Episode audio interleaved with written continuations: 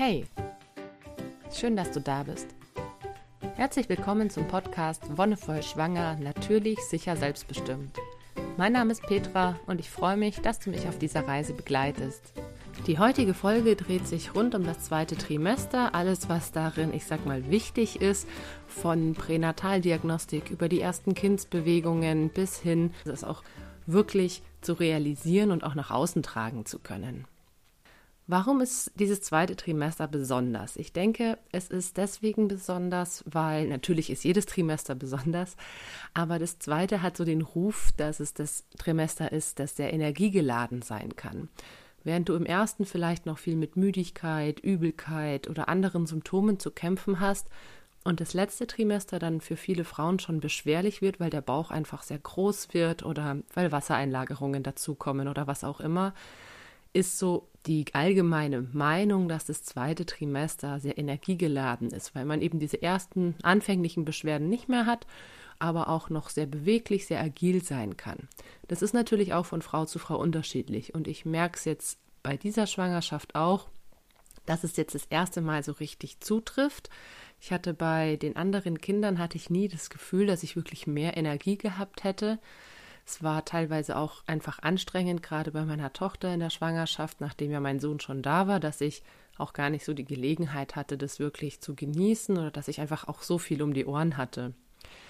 Deswegen, wenn du dir denkst, oh Mann, jetzt bin ich im zweiten Trimester, aber irgendwie bin ich trotzdem noch müde oder habe immer noch mit Übelkeit zu kämpfen, das kann ganz normal sein. Das ist keine Regel, die man aufstellen kann, dass es im zweiten allen Frauen gut geht. Es wäre natürlich schön, wenn, aber es ist leider nicht der Fall. Warum ist es noch besonders? Es ist insofern noch besonders, dass das das dem Trimester ist, wo die meisten Frauen auch wirklich ihr Kind spüren können. Ganz, ganz wenige können es in der zwölften Woche spüren. Und wenn, dann ist es eher so eine Ahnung oder Vermutung als wirklich ein tatsächliches Spüren. Aber die meisten Frauen können dann entweder, wenn es schon das zweite oder dritte Kind ist, schon früher, teilweise schon in der 16. Woche wahrnehmen, andere Frauen erst später in der 20. oder auch erst 22. Woche. Und das ist natürlich etwas, was wunderbar ist, das Kind dann wirklich zu spüren. Das macht die Schwangerschaft auf jeden Fall noch mal präsenter. Es macht das ganze Erleben als werdende Mutter noch mal viel spezifischer. Gerade beim ersten Kind wird dir da wie so ein Schalter noch mal umgelegt. Ne? Also du siehst zwar deinen Bauch wachsen und je nachdem, wie stark dein Bauch wächst, hast du vielleicht in der 18., 19., 20. Woche schon einen Ansatz da. Bei manchen noch gar nicht. Manche sind deswegen traurig, weil sie es schade finden, dass man es nicht sieht oder weil sie eben sich noch gar nicht so schwanger fühlen. Aber sobald diese Tritte zu spüren sind, ist ein ganz anderes Bewusstsein. Und auch da möchte ich anmerken, dass ich es ganz, ganz doof finde, dass bei Frauen ganz oft der Bauch verglichen wird. Letztendlich kommt es ja nur auf die Größe des Kindes an. Und wie groß der Bauch der Schwangeren ist, sagt überhaupt nichts darüber aus. Viele sind eben traurig, weil man eben gar nichts sieht, oder viele sind vielleicht sogar traurig, weil man zu viel sieht, weil man in der 20. Woche schon einen Bauch hat wie andere im neunten Monat. Aber auch das ist was, was natürlich viel zu individuell ist, als dass man da eine Regel finden könnte, wie groß der Bauchumfang sein sollte.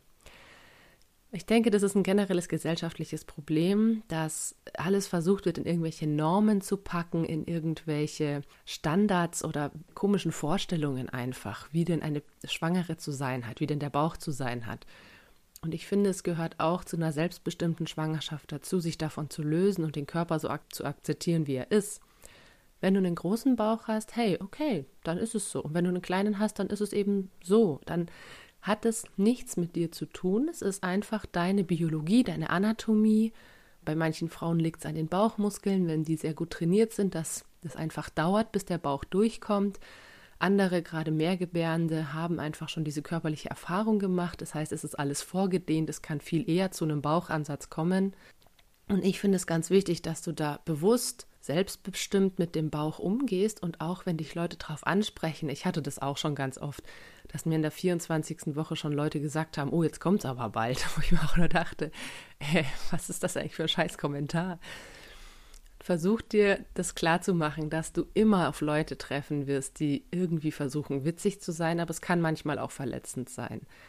Das meinen die meisten gar nicht böse. Aber versuch da einfach auch in Dialog zu treten und das klar zu machen. Das bist nicht nur du als Schwangere, das geht vielen Schwangeren so. Und das merke ich immer wieder, dass es da eine sehr, sehr grobe Unsensibilität in der Gesellschaft gibt, einfach mit diesem ganzen Thema. Frauen, die das erste Mal schwanger sind mit ihrem ersten Kind und vielleicht in der 24. Woche noch gar nichts spüren, vermeintlich, die, ihnen ist es vielleicht nur nicht bewusst.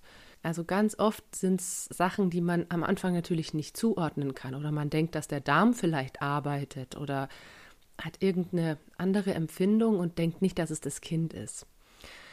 Und ich finde es ganz wichtig, sich bewusst zu machen, dass es was Individuelles ist. Und wenn du wirklich den Eindruck hast, du kannst gar nichts wahrnehmen, dann red mit deiner Hebamme oder mit deiner Frauenärztin drüber.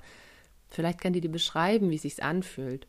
Ich finde es immer schwierig, ich finde, bei mir ist es einerseits so gewesen, dass es sich am Anfang wirklich wie so ein kleines Schnippen gegen den Bauch angefühlt hat oder gegen die Haut, wenn du so mit deinem Finger so einen Schnips machst, was halt später immer mehr geworden ist. Dann auch wieder, jetzt bin ich in der 21. Woche mit so einem Druck, also wirklich, dass das Kind irgendwo dagegen drückt.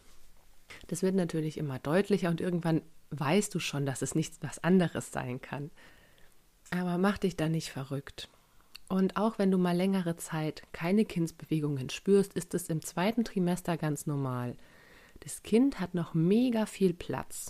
Also du musst dir ja vorstellen, das schwimmt da in der, im Fruchtwasser, hat zu allen Seiten irgendwie noch Platz, sich auszudehnen und hat sich auch noch nicht fest ins Becken gelegt. Ne? Also viele Kinder haben zwar vielleicht schon eine Tendenz, dass die häufiger mal mit dem Kopf oder häufiger mal mit dem Po nach unten liegen, aber es hat noch so viel Platz. Und letztendlich hängt es auch ein bisschen davon ab, wo die Plazenta sitzt. Wenn das Kind gegen die Plazenta boxt, dann spürst du es auch viel weniger. Und es kann durchaus mal vier, fünf Tage geben, wo du vielleicht gar keine Kindsbewegung wahrnimmst.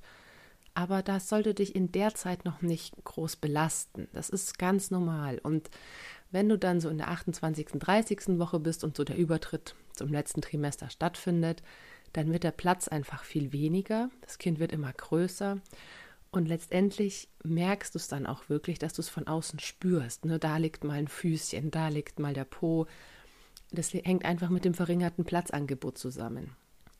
Gleichzeitig sei natürlich achtsam. Wenn du merkst, es geht dir nicht gut, dann ist es natürlich ein Anzeichen, dass du dich vielleicht auch einfach mal durchchecken lassen solltest.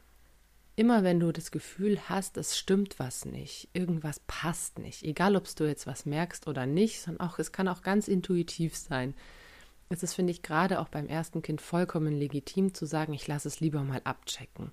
Ich finde es nur wichtig, da trotzdem gelassen ranzugehen. Und man kann einfach mit einer, ich sag mal, entspannten Haltung rangehen und es checken lassen. Oder man kann in Panik verfallen, was wiederum schlecht für dich und fürs Kind ist, weil diese Stresshormone ausgelöst werden. Ja, und was die Stresshormone angeht, da wäre ich dann quasi schon bei meinem nächsten Thema, nämlich der Pränataldiagnostik. Was hat das jetzt eigentlich mit Stress zu tun und vor allem, was hat es mit dieser Panikmache zu tun? Man muss dazu sagen, dass ich keine Ultraschalluntersuchung mache. Das ist tatsächlich sehr umstritten. Ich habe schon viele Frauen getroffen, die da sehr unverständlich reagiert haben. Das Thema Pränataldiagnostik ist tatsächlich noch ein bisschen kontroverser. Einerseits, weil es auch medizinisch nicht ganz einwandfrei ist, sage ich mal. Es gibt generell, finde ich, immer so die Tendenz in der modernen Medizin, auch wenn es ein bisschen plakativ klingt, zwischen Fluch und Segen. Ne, ich habe es ja schon gesagt, einerseits, dass man so früh Schwangerschaftstest machen kann, kann ein Fluch sein, weil du dann viel eher auch mitkriegst, wenn du einen Abgang hast. Segen natürlich auch, weil du auch sehr früh weißt, dass du schwanger bist und gerade wenn du in einem gefährdeten Beruf arbeitest, dich freistellen lassen kannst. Ähnlich sehe ich es mit der Pränataldiagnostik nur noch ein bisschen extremer. Es ist, sind Untersuchungen, die auch nicht von den Krankenkassen bezahlt werden. Und letztendlich versucht man mit Pränataldiagnostik festzustellen, ob dein Kind mit einer gewissen Wahrscheinlichkeit eine Behinderung hat oder nicht. Und das allein, finde ich, ist schon eine Tatsache, die so ein bisschen meines Erachtens an Eugenik grenzt, sprich die Auslese nach genetischen Merkmalen. Wenn ich mich, zumindest war es für mich so, wenn ich mich für ein Kind entscheide, dann ist es eine bewusste Entscheidung und ich mache mir vorher darüber Gedanken, ob ich auch damit klarkommen würde, wenn dieses Kind eine Behinderung hat. Das ist mein Verständnis einfach von Kinderkriegen, von Schwangerschaft. Ich möchte ein Kind so, wie ich es bekommen kann. Es gibt manche Frauen, die wünschen sich so sehr ein Kind, die arbeiten jahrelang darauf hin, es klappt nicht, dann werden sie irgendwann schwanger und dann stellen sie fest, okay, es hat zu so und so einer hohen Wahrscheinlichkeit irgendeine Behinderung. Und dann lassen sie es vielleicht abtreiben. Ja, das ist, ich finde es schwierig, mich da rein zu versetzen, weil ich einerseits sage, für mich käme es nicht in Frage, weil ich einfach diese drei Fehlgeburten hatte und ich dieses Ausschaben und Verlieren als unglaublich belastend empfand. Und selbst wenn es eine Behinderung ist, die das Kind vielleicht nicht lebensfähig macht, würde ich für meinen Teil sagen, ich trage diese Schwangerschaft aus, solange wie es geht, solange wie, wie mir das gegönnt ist. Und vor allem kann man es bei vielen Sachen einfach nicht genau sagen. Während dieser ganzen Untersuchungen werden mit Wahrscheinlichkeiten argumentiert. Es gibt leider sehr viele Fälle, in denen auch gesunde Kinder abgetrieben werden, beziehungsweise in denen viel größere oder heftigere Behinderungen diagnostiziert werden im Vorfeld, als dann tatsächlich eintreten. Wie kann man das im Nachhinein feststellen? Ganz einfach mit einer Genprobe des Embryos, der dann entnommen wurde oder des Kindes, das geboren wurde. Ich werde jetzt nicht alle einzelnen diagnostischen Untersuchungsverfahren aufzählen. Ich möchte dich nur auf einzelne Sachen hinweisen. Es geht ja schon im Endeffekt damit los, dass die Nackenfalte gemessen werden kann und damit zum Beispiel eine gewisse Wahrscheinlichkeit für Trisomie 21 ermittelt werden kann. Wenn die Nackenfalte eine bestimmte Dicke hat, dann ist das ein Indiz dafür, dass es eventuell so sein könnte. Ich spreche hier wirklich im Konjunktiv, weil es wirklich immer nur eine Wahrscheinlichkeit ist und das Problem auch immer beim Ultraschall zum Beispiel ist die Messungenauigkeit. Da kommt es auf wenige Millimeter drauf an.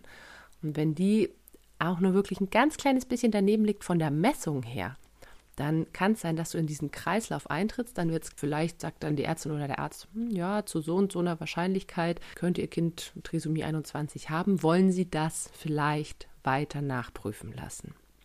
Und viele Eltern möchten das und gehen dann eben in die Feindiagnostik. Da gibt es verschiedene Verfahren, zum Beispiel Fruchtwasserentnahme oder dass die Nabelschnur punktiert wird und Blut entnommen wird, um quasi wirklich das genetische Material des Kindes im Vorfeld zu analysieren.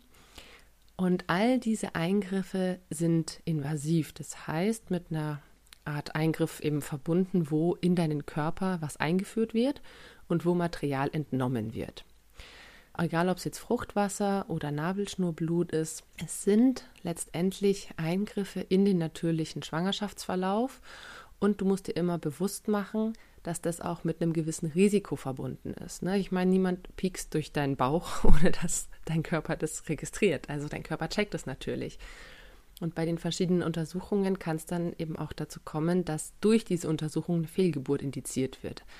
Also das Risiko ist zwar relativ gering, aber es steigt mit jeder Untersuchung, die du machen lässt. Jede Untersuchung hat ein gewisses Risiko, dass danach eine Fehlgeburt eintritt, einfach weil in diesem natürlichen Verlauf der Schwangerschaft eingegriffen wird. Und letztendlich musst du dir ja denken, dein Körper ist sehr altertümlich, wenn du es so willst, alles was die Schwangerschaft angeht. Der arbeitet noch nach Schemen, die er vor tausenden von Jahren angelegt hat. Und alles, was die Schwangerschaft von außen ungünstig beeinflusst, ist für den Körper ein Signal, okay, vielleicht ist das jetzt nicht der richtige Zeitpunkt, vielleicht ist die Mutter in Gefahr. Und bevor quasi beide Leben aufs Spiel gesetzt werden, entscheidet sich dann der Körper dafür, eher das Kind auszuscheiden, als dass Mutter und Kind in Gefahr kommen. Der Körper weiß natürlich nicht, dass es eine Punktion ist, dass das eigentlich ein kleiner Eingriff ist. Für ihn ist nur dieses Bewusstsein da, da wird eingegriffen, da gibt es irgendwelche Medikamente, die meinen Organismus beeinflussen. Und all das sorgt dafür, dass der Körper eben in diesen Modus kommt, okay, ich kann dieses Kind vielleicht nicht halten, ich muss die Mutter retten. Und letztendlich ist es immer eine Abwägungssache. Wie wichtig ist es dir zu wissen, ob dein Kind wirklich vollends gesund ist und wie wichtig ist es dir zu wissen, ob dein Kind vielleicht eventuell eine Behinderung haben könnte. Ich habe es auch schon angesprochen, dass selbst bei diesen ganzen feindiagnostischen Untersuchungen keine hundertprozentige Sicherheit gegeben werden kann. Das heißt, es wird irgendwas ermittelt, irgendein Wert, der sagt dir dann mit so und so einer Wahrscheinlichkeit, hat dein Kind diese Behinderung oder eben nicht. Letztendlich werden ja über 97 bis 98 Prozent der Kinder gesund geboren. Es gibt ein paar Behinderungen, die lebensgefährlich sind und es gibt einige wenige, die direkt nach der Geburt zum Tod führen. Es gibt ganz viele, die vielleicht gar nicht bemerkt werden. Und ich finde es einfach wichtig, sich damit im Vornherein, am besten vom Vornherein auseinanderzusetzen. Letztendlich hat auch jedes Paar und jede Mutter das Recht auf Nichtwissen. Das heißt einfach nur, dass du Untersuchungen machen lassen kannst und dass du dir nur Sachen sagen lässt, die wirklich für dich oder für das Kind lebensbedrohlich wären. Du musst nicht den kompletten Testbericht lesen. Wenn du sagst, okay, es geht dir wirklich nur darum abzuklären, ist dieses Kind lebensfähig, ist für mich keine Gefahr da, gerade wenn du schon älter bist, ist das natürlich auch immer eine Frage, dann kannst du das auch ganz ausgewählt machen und sagen, okay, ich möchte nur das und das wissen und der Rest bitte nicht. Das musst du dann vorher entsprechend absprechen und klar machen natürlich auch. Ganz wichtig natürlich ist auch der Umgang mit deinem Partner oder deiner Partnerin, wenn ihr euch dazu entschließt, ein Kind zu bekommen, wäre es natürlich wichtig, von beiden Seiten zu wissen, wie wird mit einer eventuellen Einschränkung umgegangen. Ja, wer noch mehr zum Thema Pränataldiagnostik wissen will, es gibt da wirklich umfangreiche Studien und Bücher und auch dein Arzt oder deine Ärztin sollte dich umfangreich darüber informieren können, wenn es in der Praxis angeboten wird. Wenn sie das machen, dann sollten die wirklich auch vorher ein langes Gespräch mit dir führen, also mindestens eine halbe Stunde, um dich um die einzelnen Vorteile und Nachteile aufzuklären. Wenn jemand kommt und sagt, äh, ja, wollen Sie nicht eine, Prä eine Pränataldiagnostik machen, kostet so und so viel, dauert so und so lang und danach wissen Sie das und das. Das ist kein Aufklärungsgespräch. Ein Aufklärungsgespräch ist um einiges umfangreicher und vor allem werden alle Vor- und Nachteile detailliert durchgesprochen und gerade wenn es Frauen in einer Risikogruppe sind, sollte man sich das überlegen. Manchmal wird damit argumentiert, no, sie sind über 40 und das ist ihr erstes Kind. Das kann ganz oft vorkommen, dass da genetische Defekte vorliegen. Wenn es dir gut geht und wenn du es nicht machen möchtest, ist es dein gutes Recht darauf zu verzichten. Wie gesagt, umstrittenes Thema. Wenn du dich dafür interessierst, sprich auf jeden Fall mit Menschen in deiner Umgebung. Es gibt auch im Internet ultra viel Zeug dazu. Aber letztendlich, wenn es für dich nicht in Frage kommt, dann versuch dich da auch gar nicht so stark damit zu belasten. Jetzt möchte ich noch was anbringen, was auch so ins zweite Trimester gehört, was so ein bisschen in Anführungszeichen mit den Kindsbewegungen zu tun hat. Und zwar die Frage, ich komme ja aus dem Yoga und so ein bisschen die Frage, wann ist eigentlich dein Kind aufnahmefähig, beziehungsweise wir haben ja schon ganz viele Merkmale, die wir am Kind erkennen können. Wir können es uns teilweise angucken, wenn wir einen Ultraschall machen lassen. Wir können es dann irgendwann spüren. Aber was kriegt denn das Kind von uns mit? Und letztendlich ist es im Yoga eine schöne Vorstellung, dass so ungefähr zur Halbzeit der Schwangerschaft, 18., 19. Woche, also ein bisschen früher, quasi die Seele die dein Kind haben wird, in seinen Körper einzieht. Also wir haben ja in der yogischen Vorstellung nicht nur einen Körper, sondern auch Geist und Seele. Und die Seele, die zieht so um die 18., 19. Woche in den Körper des Kindes ein. Von diesem Zeitpunkt an ist so die Vorstellung, dass das Kind dich mitprägt, du das Kind prägst und dass ganz viele Umwelteinflüsse eben auch schon sich aufs Kind niederschlagen können. Es ist von den Studien her natürlich sehr umstritten, was, ja, was Kinder denn tatsächlich mitkriegen. Man weiß ungefähr, wann sich die Augen, wann sich die Ohren, wann sich das Fühlen entwickelt. Letztendlich kann dein Kind dann auch in, im zweiten Trimester, gerade am Ende, schon sehr viel mitkriegen. Es hört, es kann deine Stimme wahrnehmen, es kann sie auch schon zuordnen. Es hat Spaß daran zum Beispiel, oder man geht davon aus, dass die Kinder Spaß haben, wenn die Eltern schon singen und es ist natürlich ganz wichtig, dass man da schon ein bisschen drauf achtet, wie denn der Umgang mit einem selbst ist. Also wie gehst du mit dir um und wie gehst du auch mit dir und dem Bauch um. Denn man geht davon aus, dass das was ist, was sich schon sehr früh aufs Baby übertragen kann. Bist du positiv gestimmt? Freust du dich drauf? Schreist du viel? Bist du oft verärgert? Das sind Gefühle, die sich einerseits bei dir in deinem Körper festsetzen, die eben gewisse Hormone ausschütten, ne, wenn du gestresst bist, Cortisol oder Adrenalin. Das geht alles auch über eure Verbindung, über die Plazenta aufs Kind über. Das heißt, es kriegt es teilweise mit ab.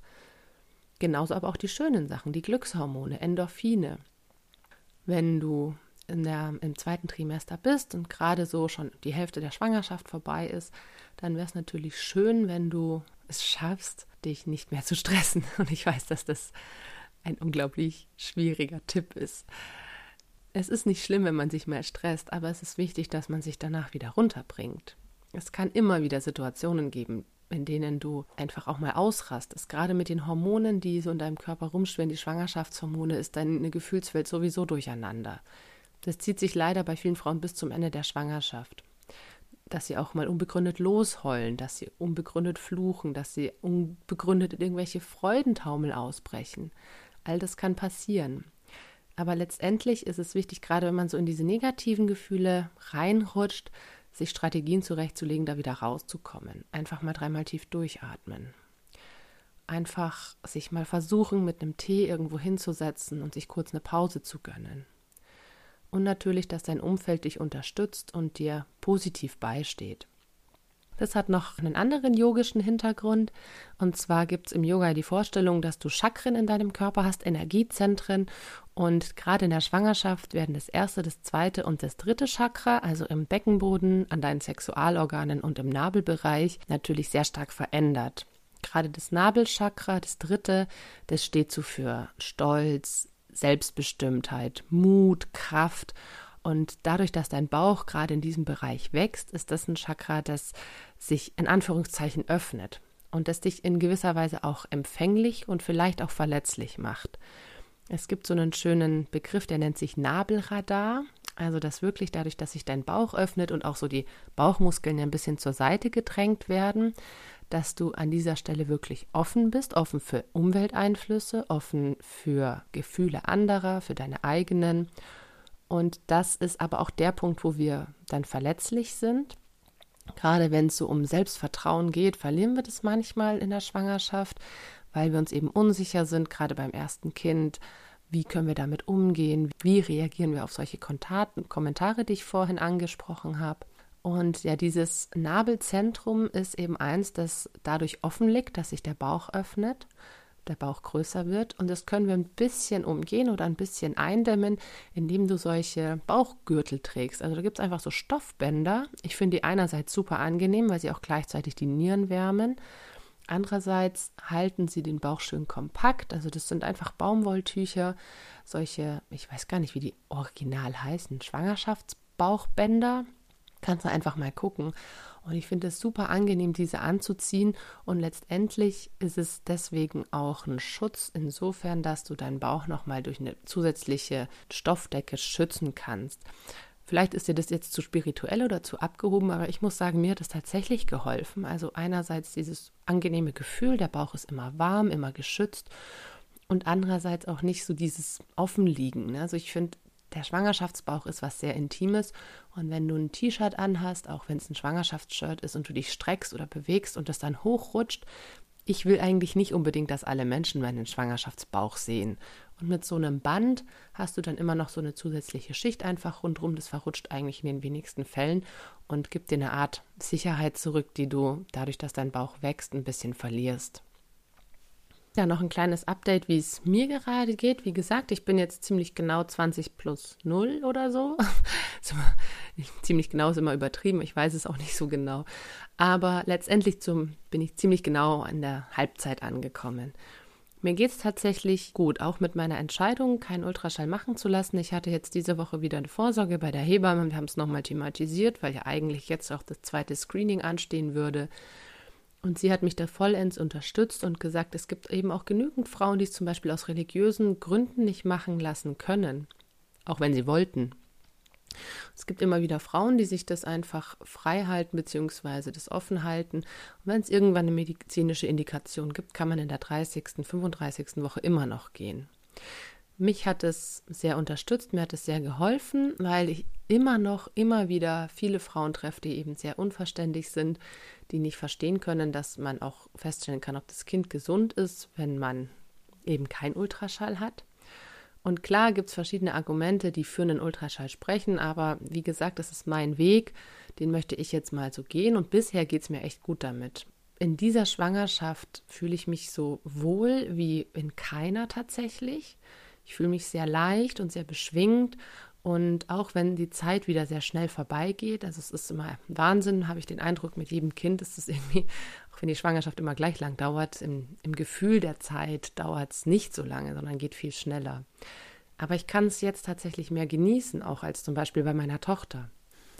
Letztendlich bin ich auch ganz froh darum, nicht diese ständigen Termine zu haben, sondern es einfach wirklich ganz natürlich und normal zu leben, im Alltag zu integrieren und auch ganz offen darüber sprechen zu können. Ich bin noch sehr aktiv, ich mache noch viel Yoga, fahre jeden Tag Fahrrad und ich kann nur jede Frau ermuntern, das versuchen, also zumindest zu versuchen, einfach in dieser Bewegung zu bleiben. Das tut dem Körper gut, es tut dem Kind gut und es ist was, ich finde, da, wenn man mehr schwanger wird, also mit jeder Woche, die man schwanger wird und der Bauch, mit, der mit jeder Woche größer wird, kann es anstrengender werden. Und deswegen finde ich es gut, einfach früh die Sachen beizubehalten oder anzufangen damit man nicht dann irgendwann in der 30. Woche merkt, oh, vielleicht sollte ich jetzt noch mal irgendwie was machen, weil dann wird es einfach schon sehr beschwerlich, weil es eine viel größere Umstellung ist. Ich habe schon vor der Schwangerschaft viel Bewegung gehabt, viel Sport gemacht und führe das jetzt einfach weiter, solange es geht. Und ich kann dich einladen, das auch einfach auszuprobieren. Ich finde eben gerade Yoga ist was sehr Schönes in der Schwangerschaft, weil es genau auf die Bedürfnisse der Frauen abgestimmt ist. Und genauso Schwimmen oder Radfahren sind schöne Bewegungen, die dich nicht zu sehr belasten, aber dein Organismus einfach in Schwung halten und fit halten. Damit möchte ich auch gleich einen kleinen Ausblick auf die nächste Folge in zwei Wochen geben. Da möchte ich einfach noch mal kurz auf die Themen Ernährung und Bewegung in der Schwangerschaft eingehen, auch so ein bisschen auf den Umgang mit dir, mit deinem Körper und worauf du achten kannst, was es für Tipps gibt, dass du dich einfach noch wohler fühlst oder wieder wohl fühlst, wenn du dich vielleicht nicht ganz so gut fühlst. Ich bedanke mich, dass du heute dabei warst. Ich freue mich, wenn du mir einen Kommentar oder eine Bewertung dalässt die nächste Folge erscheint am 8. März und ganz kurz am Rande, der 8. März ist Internationaler Frauentag. Da gibt es vielerlei Aktionen, um die immer noch schlechte Stellung der Frauen auch in Deutschland und Europa zu stärken, um für Gleichberechtigung zu kämpfen. Ich lade dich ein, wenn du Zeit hast, diesen Tag wahrzunehmen und auch für deine Rechte als Frau einzutreten. Danke fürs Zuhören, ich wünsche dir alles Gute und noch einen wonnevollen Tag.